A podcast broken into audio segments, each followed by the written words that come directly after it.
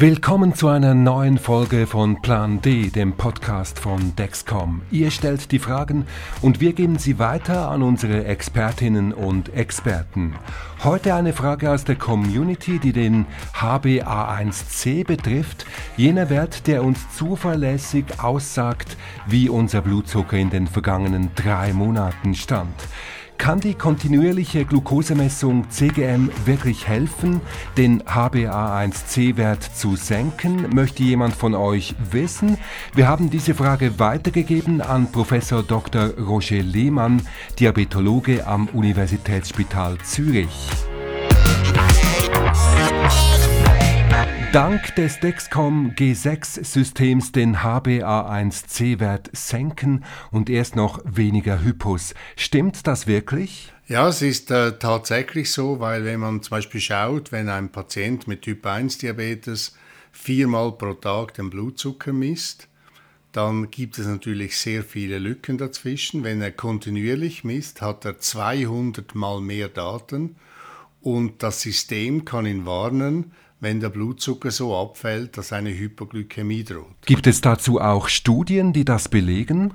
Ja, man konnte das eigentlich recht gut zeigen. Oder das Problem ist, wenn jemand nicht kontinuierlich misst, hat man natürlich nicht Aussagen über alle Hypoglykämien da, sondern nur die, die der Patient bemerkt hat. Und das sind natürlich naturgemäß viel weniger, als wenn kontinuierlich der Blutzucker gemessen wird. Das gilt insbesondere für die Nacht, wo der Patient schläft und viele dieser Hypoglykämien bleiben gänzlich unbemerkt, während mit einem Sensor kann man sehen, okay, ich hatte Hypoglykämien, aber ich habe mich wieder erholt gegen morgen. Weniger Hypos dank CGM und um wie viel kann CGM den HbA1c-Wert senken? Ja, das hängt halt immer ein bisschen ab von welchem Niveau man startet und wie viel man vorher gemessen hat. Oder es gibt Leute, die haben praktisch nie gemessen und haben dann eben ein HB1C so von 9. Aha, von 9% also, also sehr hoch. Und dann ist es natürlich so, sobald Sie ein CGM-System haben,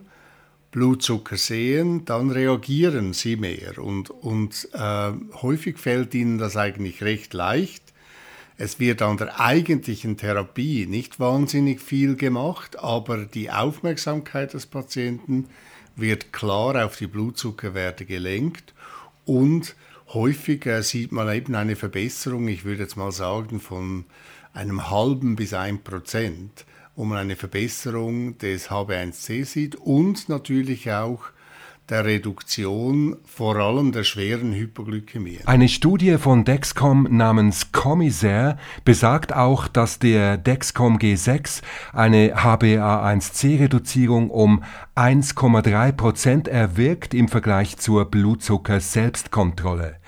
Ein kleines Gerät, das vieles bewirken kann. Mit dem Dexcom G6 kann man den HbA1c-Wert senken und hat erst noch weniger Hypoglykämien. Das also die Antwort von Professor Dr. Roger Lehmann.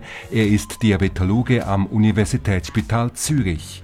Wenn auch du eine Frage an unser Expertenteam hast, die andere Menschen mit Diabetes interessieren könnte, schick sie uns ein an pland@dexcom.com. Plan D, der Podcast von Dexcom mit immer wieder spannenden Einblicken in die Welt von uns Menschen mit Diabetes und mit den kompetenten Antworten von Ärzten und Diabetesfachpersonen.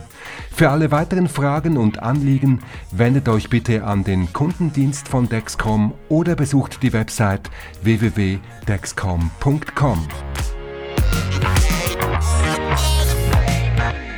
Dieser Podcast ist keine medizinische Empfehlung. Menschen mit Diabetes sollten ihr Diabetesmanagement immer mit ihrer Ärztin oder ihrem Arzt besprechen.